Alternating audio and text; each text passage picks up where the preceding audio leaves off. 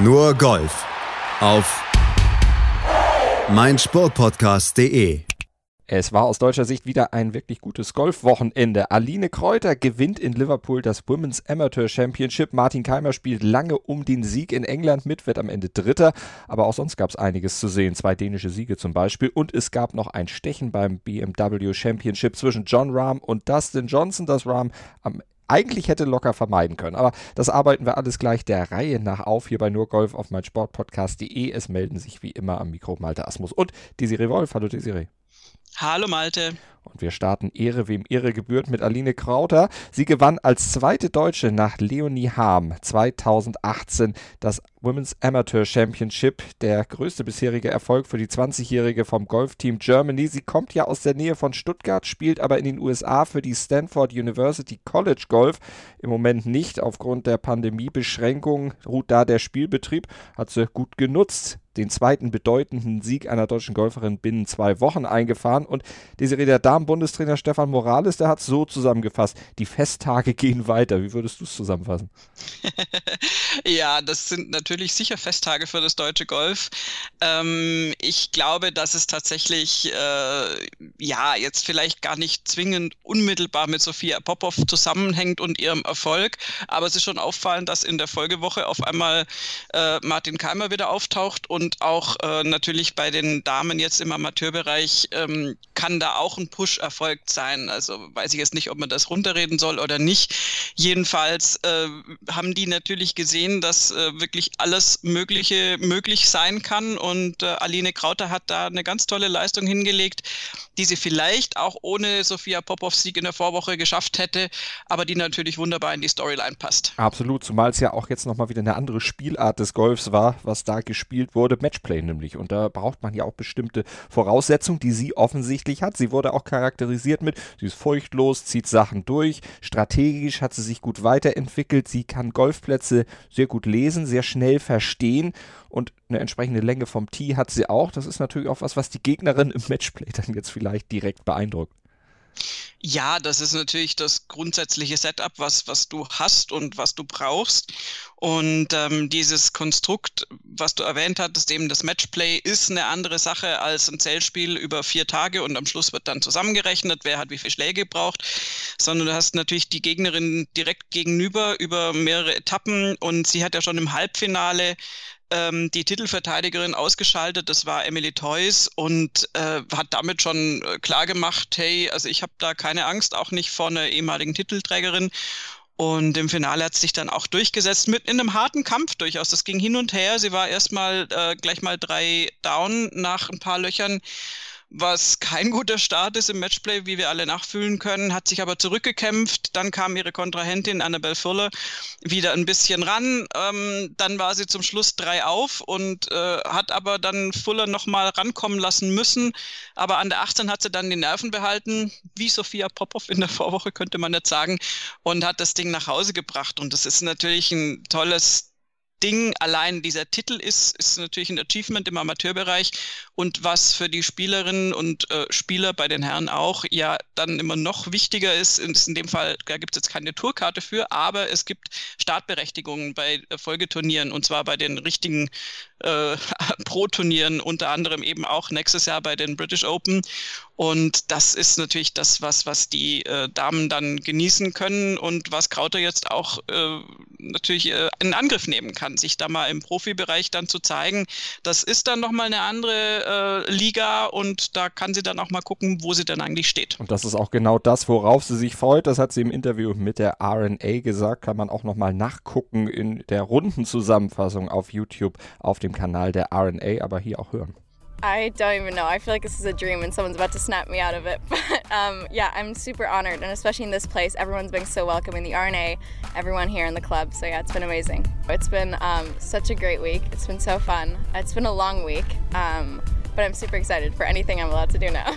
Ja, sie ist aufgeregt und freut sich auf alles, was jetzt noch kommt. Die Serie hat es gesagt. Women's Open, US Open, Evian Championship, Augusta National Women's Amateur Championship. Auch das natürlich was ganz, ganz Besonderes. Und da wird sie dann teilnehmen dürfen. Und da müssen wir mal gucken, was sie da dann draus macht. Aus dieser Vorlage, die sie sich jetzt selbst gegeben hat mit dem Sieg beim Women's Amateur in Liverpool. Dort hat sie es geholt. Ich sagte es vorhin, Desiree, zweite Deutsche nach Leonie Harm 2018. Äh, es heißt aber jetzt nicht, wenn man so ein Turnier gewinnt, dass man jetzt zwingend quasi danach alles in Grund und Boden spielt. Das ist wie immer im Golf. Das ist etwas, eine Momentaufnahme, die man dann aber auch erstmal bestätigen muss. Leonie Harm hat es mit Verlaub, sie ist ja auch noch jung, noch nicht so richtig bestätigen können. Nein, Leonie Harm ist auf der äh, Ladies European Tour unterwegs. Ähm, ist, ja, spielt da jetzt auch nicht die Riesenergebnisse im Moment.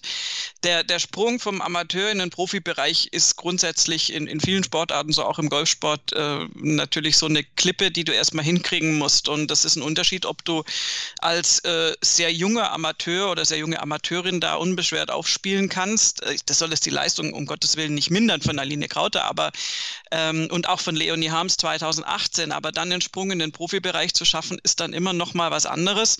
Ähm, das kann klappen, das kann schneller klappen, aber auch äh, eben nicht so schnell. Es gibt, wir haben ja dann nachher noch mit Rasmus Heugart jetzt da einen 19-jährigen Spieler auf der European Tour, der das super durchzieht, wo das alles irgendwie läuft. Ähm, wir haben aber auch schon Spieler gehabt, wenn wir gerade bei der Thematik sind, äh, super junge Spieler, die auf der Herrentour gewinnen. Matteo Manassero, der Italiener, der ja wirklich blutjung zwei Turniere gew gewonnen hat und komplett in der Versenkung verschwunden ist wieder.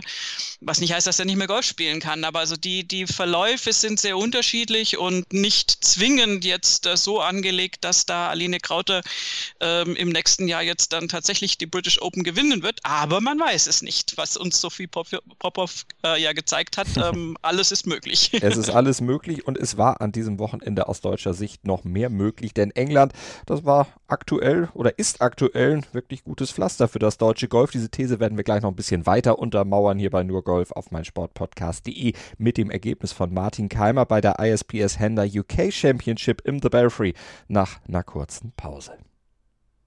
Nur Golf auf mein Sportpodcast.de. The Belfry war an diesem Wochenende Austragungsort des ISPS Händler UK Championship und der Ort, an dem Martin Keimer zwei Dinge geschafft hat. Vier endlich mal wieder nahezu konstante Rundenergebnisse hinzulegen und am Ende dann tatsächlich auch noch eine Top-Platzierung abzuräumen. Einen geteilten dritten Platz nämlich. Es hätte dabei aber auch die Serie durchaus noch mehr rausspringen können. Ja, wir alle hätten, glaube ich, sehr, sehr gerne einen Sieg von Martin Keimer mitverfolgt. Und ähm, er hatte ja durchaus Chancen und er lag dann auch streckenweise in Führung auf den Back Nine. Hat sich dann leider naja, es waren, waren zwei Dinge ausschlaggebend dafür, dass es nicht geklappt hat. Zum einen hatte er, tja, hatte er Pech oder war es halt nicht ganz auf den Punkt, man weiß es nicht. Er hatte mehrere Birdie-Putts verschoben. Das war dann auch schon in seinem Gesicht dann, ich meine, er war da stoisch wie immer, aber du hast schon gesehen, als dann der nächste Birdie-Putt dann mal reinging, äh, hat er ähm, irgendwie sogar in die Kamera mal was gesagt, was er selten tut, von wegen so, ach, ist er jetzt endlich mal reingegangen, so ein bisschen sarkastisch, weil er da hat wirklich, wie gesagt, das ist immer die Frage, deklariert man das als Pech oder als der Putter war nicht ganz wirklich on fire. Aber er hatte also einige Birdie-Möglichkeiten schon vergeben und er hat an der 17 leider schon aussichtsreich ähm, zumindest auf den Playoff gelegen, hat er leider eine fast eine Serie von, von schlechten Schlägen gemachten Abschlag äh, in die Wicken gehauen, der vielleicht nicht ganz so riskant hätte sein müssen. Das war schade. Die waren im Rundenverlauf vorher besser und vor allen Dingen dann äh, natürlich hat er sich dann ins, ins äh, Rough ums Grün rum befördert und da dann einen Chip zur Fahne gehabt, den er vielleicht sogar hätte einlochen können, aber da war er ein bisschen zu saftig dabei dann, wollte mit Sicherheit nicht zu kurz bleiben und hat dann auf der 17 das Bogey gespielt, was er gar nicht brauchen konnte. Das hat ihn dann ähm, einen Schlag von der Führung weggebracht. Und die 18 ist nicht unbedingt ein Birdie-Loch, wie man dann auch im Playoff gesehen hat. Und entsprechend hat er sich da so ein bisschen rausgespielt und hat Justin Walters, seinen Mitspieler, der, der irgendwie scheinbar schon weg war, dann doch noch mal so ein bisschen Luft gegeben, dass der sich noch ins Playoff retten konnte, mit also wirklich einem reingezitterten mhm. Putt. Und Martin Keimer hatte leider das Nachsehen. Gucken wir mal oder hören wir mal, was Martin Keimer bei den Kollegen der European Tour selbst zu diesem Ergebnis gesagt hat. Er war natürlich ein bisschen enttäuscht, aber insgesamt dann auch zufrieden. Ja, ich habe die Woche über super gespielt, äh, viele gute Chancen mir erarbeitet, äh, war sehr zufrieden mit meinem kurzen Spiel sehr gut, äh, sehr gut gepattet, äh, hat mir eine Chance ähm, heute gegeben, das Turnier gewinnen zu können. Leider in der 17 äh, mit dem Bogey hat, mich, hat mir das Playoff gekostet. Ähm, ist eigentlich ein Birdie-Loch. sollte man am Ende der Runde nicht mit dem Bogie runtergehen. Ist leider passiert, aber ähm, groß und ganz bin ich zufrieden mit der Woche kann er auch wirklich sein. 68, 72, 66, 69, die 72 an einem Tag, wo insgesamt die äh, Scores äh, höher waren als jetzt zum Beispiel auf der Schlussrunde. Also auch die Bedingungen ein bisschen schwieriger waren. Ja, das hat sich dann übers Wochenende deutlich gebessert, Gott sei Dank. Also Gott sei Dank auch im Sinne von, ich meine, ich, ich bin ja da so, so ein fieser Mensch und schaue sehr gern Golfern auch unter äh, schlechten oder anspruchsvollen Bedingungen zu, weil ich finde, dass sich da auch oft dann äh, das richtig gute Golf dann durchsetzt, ähm, anstatt nur wirklich die Bilderbuch Florida-Wiese vor sich zu haben. Aber wenn es dann mal über Tage sich hinzieht, ist es auch wirklich super unfair für die Spieler und ähm, da ist man dann schon froh.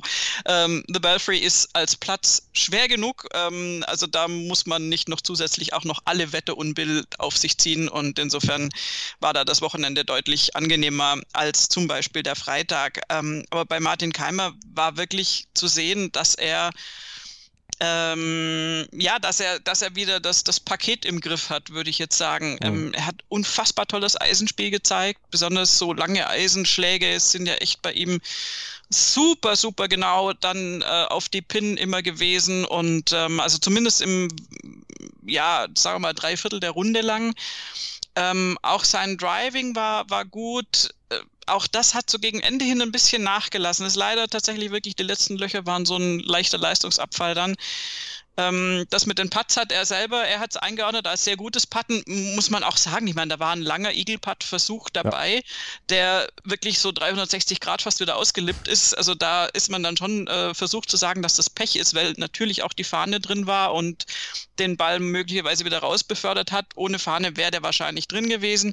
Also es ist zwar so wenn, wenn, wenn. Also er hat so ein bisschen Pech gehabt, wahrscheinlich auch unterm Strich. Und ähm, die 17 hat er ja selbst, selbst schon äh, eingeschätzt und das auch ein bisschen fatal dargestellt. Mhm. Aber wichtig ist, Martin Keimer ist zurück. Martin Keimer hat vier Runden gespielt und er hat absolut sein Spiel wieder über alle Instanzen im Griff, so dass man sagen kann, mit dem Paket kannst du Turniere gewinnen, zumindest auf der European Tour. Und das ist auch ein gutes Stichwort. Da wird er jetzt auch erstmal noch bleiben. In der nächsten Woche wird er da spielen, aber kann er selber erzählen. Ja, ich spiele nächste Woche in Spanien, ähm, nochmal als Vorbereitung für, für die US Open. Dann habe ich eine Woche frei, wo, wo, ich wahrscheinlich das Wochenende vorher nach, äh, nach Amerika reisen werde. So ist eine Vorbereitung und dann, äh, dann wird das zweite Major gespielt. Also Valderrama nächste Woche US Open, ja gut, nimmt er natürlich mit, hat er als Titel oder als ehemaliger Titelträger selbstverständlich das Startrecht, darf da aufziehen, kann man auch verstehen, dass er sich ein Major natürlich nicht entgehen lässt, aber die Serie grundsätzlich vielleicht für Martin Keimer im Moment die richtigere Taktik, wenn man auch auf die Ergebnisse seiner Saison guckt, die European Tour noch mehr in den Fokus zu nehmen und nicht jede Startmöglichkeit, die es in Amerika vielleicht geben könnte, dann auch wirklich auszunutzen. Ich weiß, er will die Karte da gerne wieder haben, aber European Tour vielleicht lieber als Zentrum zu sehen, weil da läuft es, da kann er sich vielleicht auch das Selbstvertrauen und auch einfach so das, das golferische Rüstzeug wieder zurückerarbeiten. Ja, es ist ja auch eine Sache der, der Reisestrapazen. Wenn du jetzt äh, die Tourkarte nicht hast und dein Lebensmittelpunkt nicht in den USA ist, ähm, ist es natürlich dann auch immer ein krasser Reiseaufwand. Noch dazu jetzt mit Covid-19 und Quarantänezeug und sonst irgendwas in die USA zu reisen, ein Turnier zu spielen, wieder zurückzukommen. Also Martin Keimer tut im Moment gut daran, sich da auf die European Tour zu konzentrieren. Du hast in Valderrama durchaus auch einen Platz äh, und auch im The Belfry. Die spielen jetzt ja nicht auf irgendwelchen viertklassigen Wiesen. Das sind alles ähm, Plätze, auf denen schon große Ereignisse stattgefunden haben. Und ähm, das ist tatsächlich eine gute Umgebung, ähm, um sich da so ein bisschen die, die Stabilität zurückzuholen. Und du hast es auch schon angesprochen, das Selbstbewusstsein.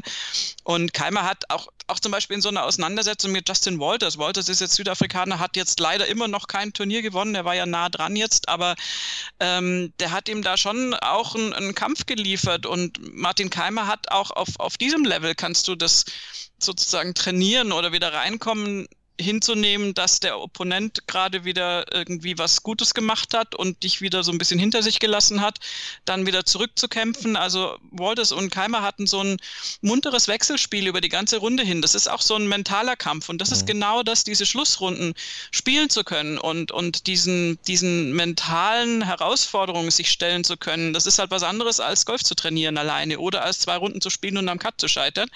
Und das ist das, was Martin Keimer braucht, wo er auch die coolen Coolness gezeigt hat. Es ist ja nicht so, dass der nicht wüsste, wie es geht. Aber ich glaube, im Moment ist er da tatsächlich ganz gut aufgehoben. Ich bin sehr gespannt, was er in der Folgewoche jetzt in, in Valderrama macht, wie er da sein Spiel auf, auf den Rasen bringen kann, weil die Bestandteile hat er jetzt im Griff. Und es müsste ihm auch Auftrieb gegeben haben, dass er jetzt so nah dran war. Jetzt ist er zumindest in Contention gewesen und ähm, hat jetzt den Sieg noch nicht heimgefahren, aber vielleicht nächste Woche werden wir natürlich verfolgen hier bei Nurgolf auf meinsportpodcast.de. Ja, das Top-Resultat von Martin Keimer aus deutscher Sicht leider nicht nur das beste, sondern letztlich auch das einzig wirklich zählbare Ergebnis, über das es sich auch zu reden lohnt.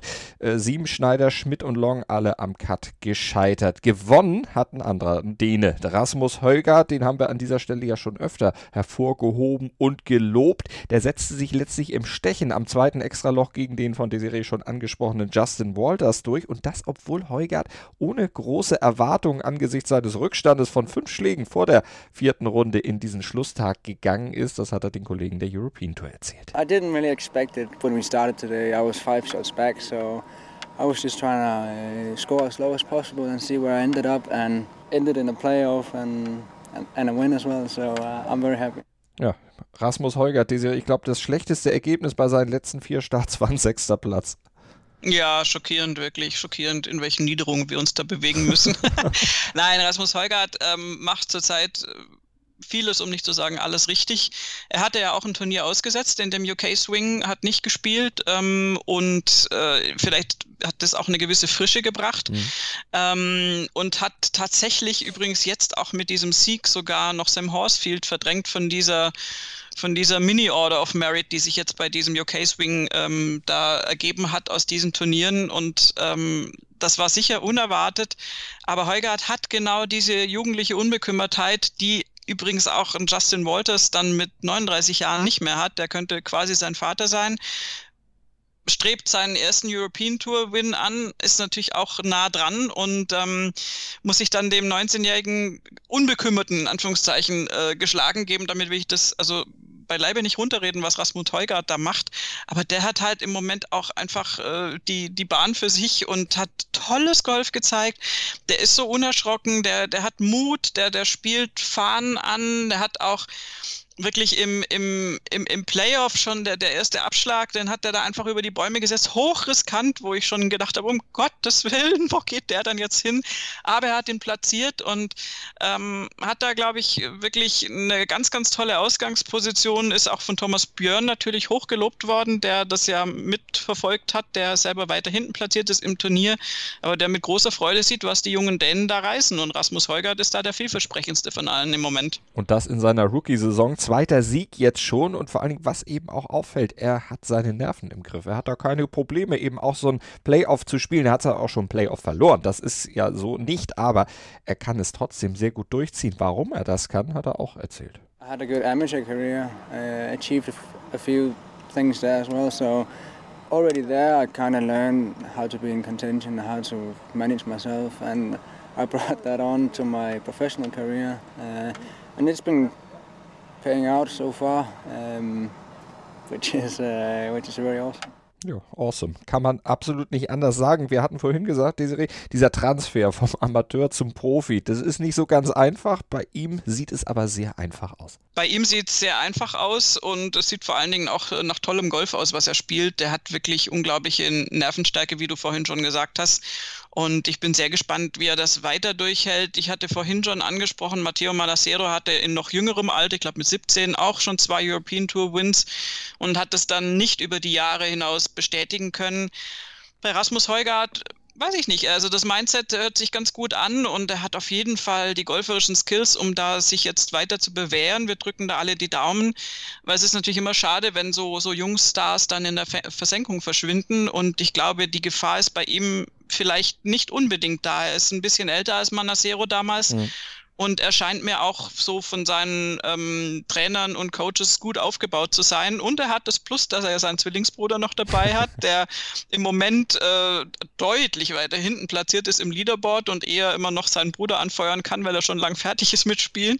Aber das ist vielleicht auch noch eine Stütze, dass er da nicht alleine in so einem Circuit ähm, verschwindet und, und da so sein Ding machen muss, sondern dass er da familiäre Unterstützung mhm. hat, die theoretisch auch Konkurrenz wäre, im Moment leistungstechnisch nicht ganz, aber die beiden äh, Heuger-Zwillinge, die sind da schon wirklich äh, ganz, ganz interessant und ich glaube, das hilft Rasmus auch, dass er da noch nicht ganz alleine auf der Welt unterwegs ist, weil das ist auch immer noch so ein Punkt, diese, dieses, dieser Golfzirkel ist, ist einfach eine sehr einsame Angelegenheit und gerade so junge Spieler dann noch in dieser Covid-19-Situation, wo in dieser Bubble bist und, und ja noch, noch eingeschränkter bist, da ist es, glaube ich, fürs Wohlbefinden ganz wichtig, dass dann noch ein bisschen Familie drumherum ist. So ein bisschen wie bei den Utah Nugans vielleicht äh, auf der LPGA Tour. Äh, es, der Sieg von Holgert übrigens nicht der einzige dänische Sieg des Wochenendes. Emily Pedersen, die gewann die Czech Ladies Open. Vier Schläge vor Christine Wolf und fünf vor Sanna Nutinen. Und erfreulich der geteilte achte Platz für Caro Lampert. Laura Fünfstück, die wurde 17. Olivia Cohen und Leonie Harm, da haben wir sie wieder, teilen sich Platz 20. Caroline Kaufmann wurde 35. Franziska Friedrich 47. und Sarina Schmidt ebenfalls 47. Das waren die deutschen Damen im Cut. Und auf der LPGA Tour, da fand das Walmart w NW Arkansas Championship statt. Austin Ernst gewinnt das Ganze. Zwei Schläge vor Anna Nordquist und vier vor Angela Stanford. Und Nelly Corda, die teilen sich also Platz 3. Caro Masson wurde geteilte 21. Esther Henseleit immerhin geteilte 71. Also immerhin im Preisgeld. Und Easy Gapsa, die wurde geteilte 80. Nochmal eine kurze Pause hier bei Nurgolf auf mein Sportpodcast.de und dann gucken gucken wir rüber auf die PGA Tour und auf das Stechen zwischen Dustin Johnson und John Rahm bei der BMW Championship. Was zum Teufel, du Bastard? Du bist tot, du kleiner Hundeficker. Und dieser kleine Hundeficker, das ist unser Werner. Ein ganz normaler Berliner Kleinstkrimineller, der dann aber im Knast das Ding seines Lebens dreht. Una Fantastica Risetta Perla Pizza. Er klaut seinem Zellengenossen ein Pizzarezept. Aber nicht irgendeins. Und mit dem eröffnet Werner dann die beste Pizzeria Berlins. Doch Werners Glück ist nur von kurzer Dauer. Denn es hagelt Probleme. Werners Pizzaparadies. Erstmals großes Kino- und Podcast-Format. Mit fetter Starbesetzung. Alina But, Kida Ramadan, Edin Hasanovic, Oliver Koritke, Ralf Richter, Ben Becker, Winfried Glatzeder, Anna Schmidt und viele mehr abonniert die Scheiße. Jetzt macht schon, mach!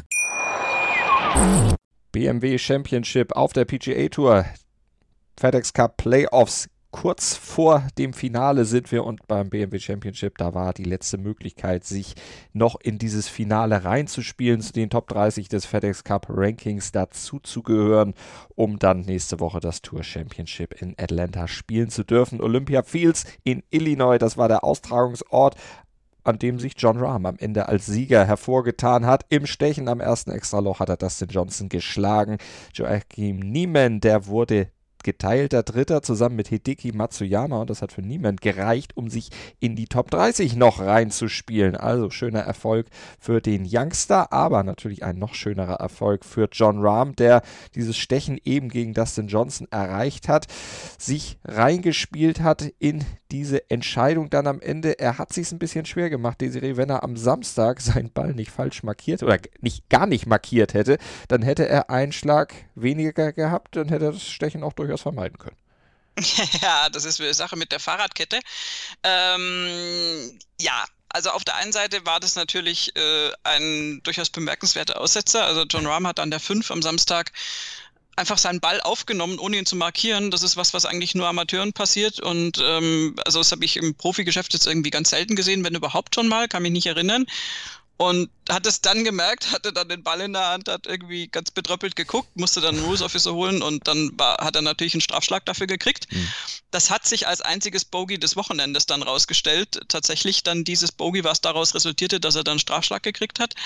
Und ähm, kann man natürlich sagen, wenn er das nicht gemacht hätte, hätte er ähm, geradeaus gewonnen. Auf der anderen Seite halte ich das für eine sehr wichtige Szene im ganzen Turnierverlauf, weil John Rahm, das hat er auch am Samstag nach der Runde gesagt, war mächtig stolz darauf und das kann er auch sein, dass er das gut verarbeitet hat. Das mhm. war sehr früh in der Runde Und wenn dir sowas Blödes passiert und du dann Strafschlag kassierst, ist die Gefahr und sowieso bei so einem Hitzkopf wie John Rahm das ja gerne mal ist, das ist jetzt nicht der total stoischste, stoischste aller Spieler, ähm, dann äh, ist echt die Gefahr, dass du dich dann über dich selber ärgerst und dass du dann daraufhin aus deiner, aus deinem Zen gerissen wirst und dann schlechte Schläge machst und so. Und er hat es wirklich geschafft, das wegzudrücken und dann noch eine sehr, sehr gute Runde am Samstag zu spielen, insgesamt die 66. Und ähm, insofern ist es durchaus eher so ein Meilenstein, auch immer wieder, also lerne aus einer blöden Situation, finde da zu einem guten Setup und das hat er gemacht und ich glaube, das hat er, diese Ruhe hat er dann in den Sonntag mitgenommen. Insofern mhm. ist es die Frage, ob er nicht sogar wegen dieses Aussetzers gewonnen hat, ja. weil ihm der eher einen positiven Push gegeben hat. Könnte man fast so sehen, vor allem wenn man sich seine vier Rundenergebnisse nochmal anguckt. 75, 71, 66, die dann mit diesem Vorfall und die 64 dann am Schlusstag.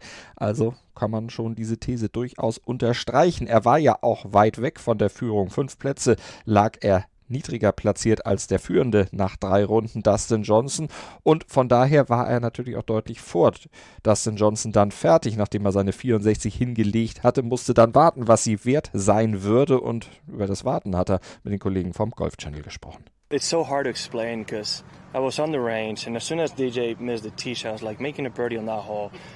It's extremely difficult. It'll be hard to hit it on that little ball. I knew he could hit it at 30, 40 feet and maybe make a putt. Uh, when they told me to hit on top of the slope, I was like, well, you know, living the pin in, you just kind of just get the ball started, and if you read the putt correctly, it's going to go in. Uh, and knowing DJ and how good he's been playing and the momentum he's been having, uh, I didn't expect anything else but to him at least to give it a good run and if not make it, right? So when he made it, I wasn't surprised at all. Like, all right, well, one more hole to play. This is what we're here for. This is what we train every single day for. Uh, I'm not expected for any tournament to be given to me and, you know, even less a week like this one. Keine so einfache Situation dann, aber auch das ist etwas, weil du sagtest, er ist ja jetzt doch schon ein Heißsporn, wo er sich dann auch ein bisschen runterbringen muss, wo er auch viel gelernt hat in den letzten Jahren. Ja, also die Entwicklung von John Rahm, die ist eine Freude anzusehen. Ähm, er hat ja, also er hat das behalten, was, was uns allen ja so gut gefällt an ihm, oder zumindest mir gefällt es. Er hat natürlich dieses, dieses riskante, äh, draufgängerische Spiel irgendwo behalten, gewürzt mit ein bisschen mehr Erfahrung und Weisheit, was, was Strategie und sowas anbelangt. Und jetzt eben noch damit äh, verbunden diese Gelassenheit, so ein Fehler, siehe Samstag mit diesem nicht markierten Ball wegzustecken und auch jetzt da einfach dann nicht, nicht äh, irgendwie völlig äh, aufgelöst äh, zuzuschauen, oh, schafft der Dustin Johnson das jetzt oder was macht er da jetzt? Sondern er guckt ihm ganz klar zu, sagt, meine Güte, das ist DJ. Mhm. Das ist absolut äh, denkbar, dass er das macht und dann gehe ich ins Playoff, deswegen stehe ich auf der Range und mache meine Schläge und ähm, das hat man auch gesehen, dass, äh, also es war ja tatsächlich dann ein kleiner Roar äh, von denen ja, also offiziellen sozusagen und von, von, von der Bubble, die ja. auf dem Golfplatz sein durfte, als DJ dann fertig war, weil dann natürlich alle irgendwo ums 18. Grün rumstehen. Und das hat Ram auch auf der Range gehört und äh, hat nur hochgeguckt und irgendwie genickt und ist dann gegangen, weil er wusste, okay, jetzt geht's ins Playoff. Also er hat das total nüchtern mhm äh, immer im, im Blick gehabt, dass das passieren kann, wird und ähm, ist dann entsprechend cool damit umgegangen. Und diese Coolness, die John Rahm jetzt auch noch hat, ist natürlich furchterregend für die Gegner. Und die hat er mitgenommen natürlich ins Playoff. Aber der Rahm, der hat jetzt die Coolness. Dustin Johnson ist aber einer, der auch cool ist, der auch jederzeit eben was bringen kann. Haben wir in der regulären Runde gesehen. John Rahm weiß das und er wusste das auch im Stechen. Und da hat John Rahm wirklich einen Wahnsinnsputt gespielt und eigentlich Grund gehabt zu feiern, aber er ist fokussiert geblieben, weil er wusste, DJ könnte ja noch einlochen. Wir hören mal rein. You know, after that, making that putt, I can't tell you. I immediately flipped my yardage book to the 10th hole, assuming he was going to make it, and just trying to really stay on what I had to do afterwards, uh, and assume he's going to make it, just to not get caught off guard. Uh, but yeah, I mean, he hit a heck of a putt. I mean, that thing was scary because he was tracking so good the whole way. I mean, two more rolls and that's in, and we're, you know, we're still playing the next hole. Ja, ist dann am Ende nicht dazu gekommen, aber er ist zumindest fokussiert geblieben. Er hätte sich vorbereitet. Und das ist auch das, das was, was wir als neue Qualität vielleicht so rausstellen können. Ja, also das das ist ja auch kombiniert damit, dass er natürlich äh, kurz ausgeflippt ist vor Freude. Das wäre auch unnatürlich gewesen, ja. wenn er das nicht getan hätte, weil er hatte einen 66 Fuß, also sagen wir mal grob äh, über 20 Meter Putt, äh, über eine fiese Welle, wirklich schwer zu spielen. Der war unterm Strich noch ein Tick schwieriger als der Putt, den da Dustin Johnson am 18. Loch regulär, um überhaupt ins Playoff zu kommen. Und diesem Ball zuzuschauen, wie der dann reingeht und wie der dann ins Loch fällt, war, war, war wirklich äh, absolut äh, ja, breathtaking für alle. Und, und als er dann drin war, ist John Rahm natürlich ausgeflippt auf dem Grün. Aber für, keine Ahnung, fünf Sekunden oder zehn mhm. Sekunden hat natürlich Fist, äh, Fistbump und äh, die Faust geballt und, und ist da fast auf dem Grün rumgetanzt, weil er wusste, das war ein Wahnsinnspad, aber dann zack, Schalte umlegen, okay, schauen wir erstmal, ob DJ da noch nachziehen kann, der ist ja näher dran. Konnte DJ dann nicht, damit hatte John Rahm gewonnen und äh, der hat da wirklich ein paar, ähm, ja, ja, Kriterien da jetzt auch reingespielt. Das zum einen gab es irgendwie schon ewig lang nicht mehr äh, den Umstand, dass im Turnier jemand mit 75, 71 nach den ersten beiden Runden überhaupt dann noch gewonnen hat, was natürlich auch mit den wirklich hohen Scores ähm, auf diesem Platz zu tun hat. Und John Rahm hat seine zwei Turniersiege eben auch nicht irgendwo eingefahren. Diese zwei PGA-Tour-Siege, die er jetzt diese Saison hatte, die hat er auf den schwierigsten Plätzen unter schwierigsten Bedingungen mhm. eingefahren. Muirfield ist ja ganz vergleichbar zu Olympia Fields, einfach vom Setup her. Und also er hat immer dieses Spektakuläre noch mit dabei. Das hat er auf jeden Fall und das soll er sich hoffentlich auch weiter behalten, denn das wollen wir auf jeden Fall sehen.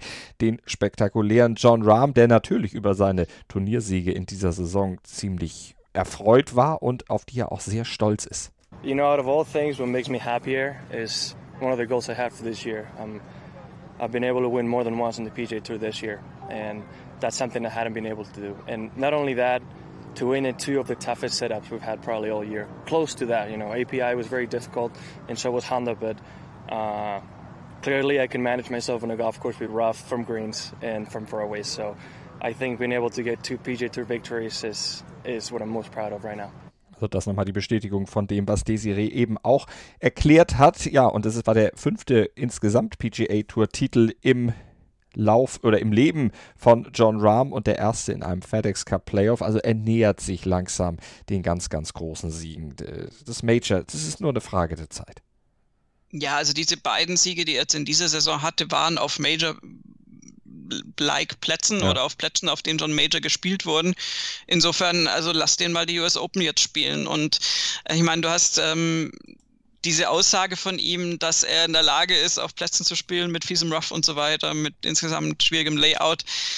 Wenn du dir da Kollegen anschaust und ich äh, erwähne ihn nur ungern und vielleicht ist er auch abgelenkt, weil er demnächst Vater wird und da nicht die Gedanken hundertprozentig beim Golfspielen hat, sondern eher bei seiner Frau und das äh, ist ja auch gut so. Aber wenn du dir zum Beispiel Rory anschaust, der mhm. schon letzte Woche wirklich also kläglich ähm, daran gescheitert ist, dass er viel zu oft im Rough lag und das war ja in Boston auch noch dieses fiese Fescue Grass ähm, was so Linkskurs ähnlich äh, dir wirklich große Strapazen bereitet und dann auch äh, diese Woche jetzt eigentlich für seine Verhältnisse nicht genug gerissen hat, gut angefangen hat, aber dann auch nachgelassen hat.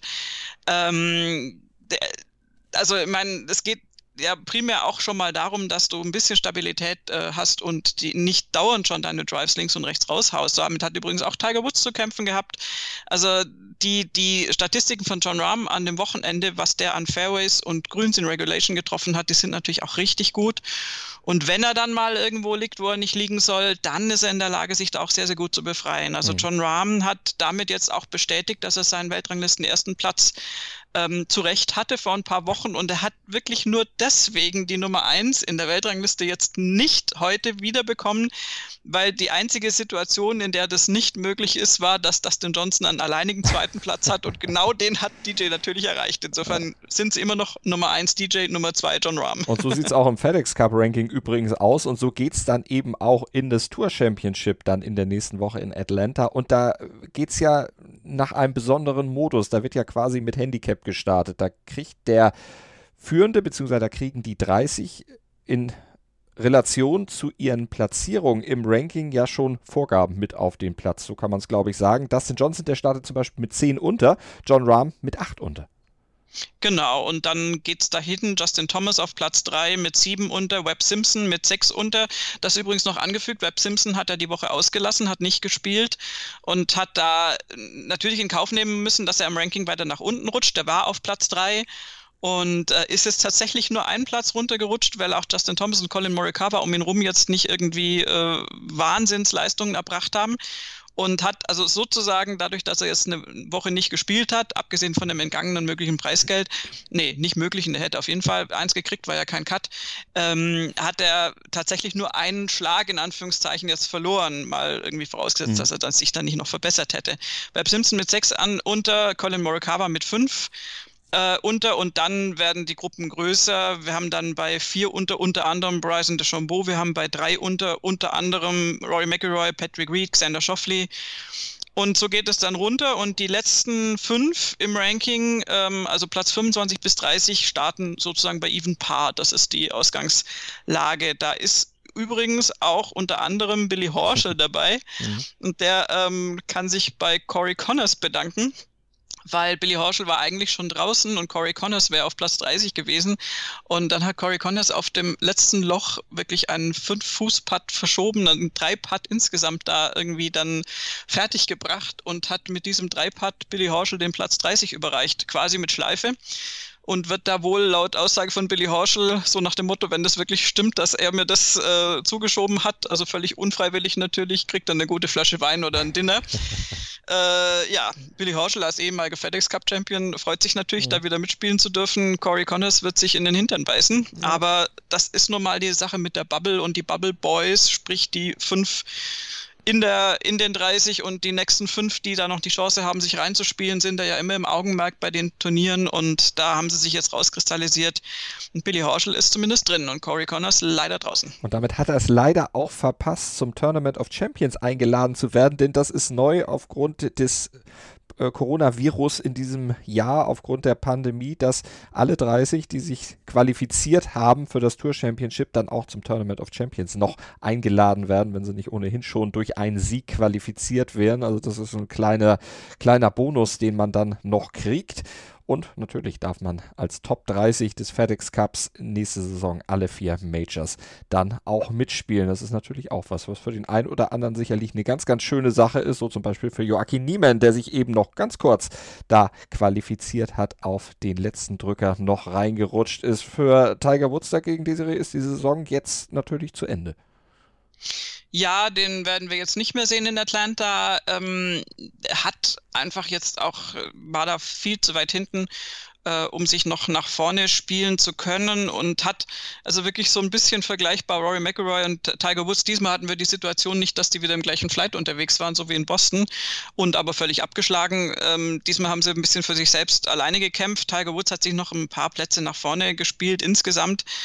Ähm, aber er hat halt Runden 73, 75, 72, 71. Ähm, das, das ist natürlich nicht das, womit du da äh, überhaupt nur annähernd unter die Top 10 kommst. Und ja, ich denke, Tiger kann das äh, verkraften, muss das verkraften. Ähm, er wollte kämpfen, er wollte sicher nach Atlanta auch, um da auch die Good Memories von seinem Sieg äh, wieder aufleben zu lassen.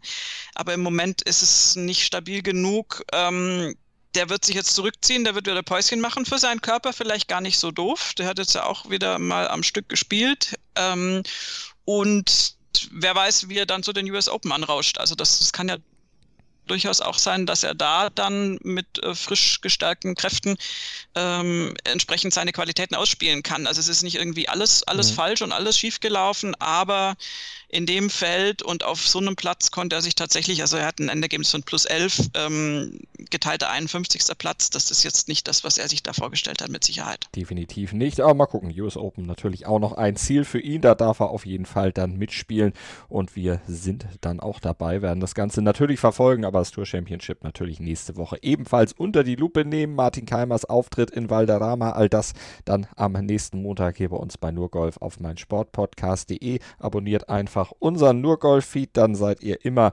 bestens informiert, kriegt immer die aktuellsten Podcasts in den Podcatcher eures Vertrauens. Also, danke für diese Woche, fürs Zuhören. Schreibt uns vielleicht eine kleine Rezension bei iTunes, gebt ein paar Sterne. Wenn ihr da vorbeischaut, würden wir uns sehr darüber freuen und natürlich darauf, dass ihr dann nächstes Mal wieder mit dabei seid. Ich bedanke mich bei euch, wie gesagt, und natürlich auch bei Desiree. Sehr gerne. Ich habe mich natürlich schockverliebt, weil die war wirklich ganz, ganz klein. So begann die Mensch-Hund-Beziehung zwischen Christina und Tierschutzhund Frieda. Und wie es danach, nach dem ersten Moment der Verliebtheit, so weiterging und welche Klippen es danach zu umschiffen galt, das hört ihr in der neuen Ausgabe von Iswas Dog, dem Podcast für harmonische Mensch-Hund-Beziehungen. Iswas Dog mit Malte Asmus.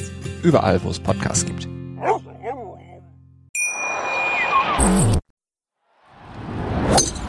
Nur Golf. Auf meinsportpodcast.de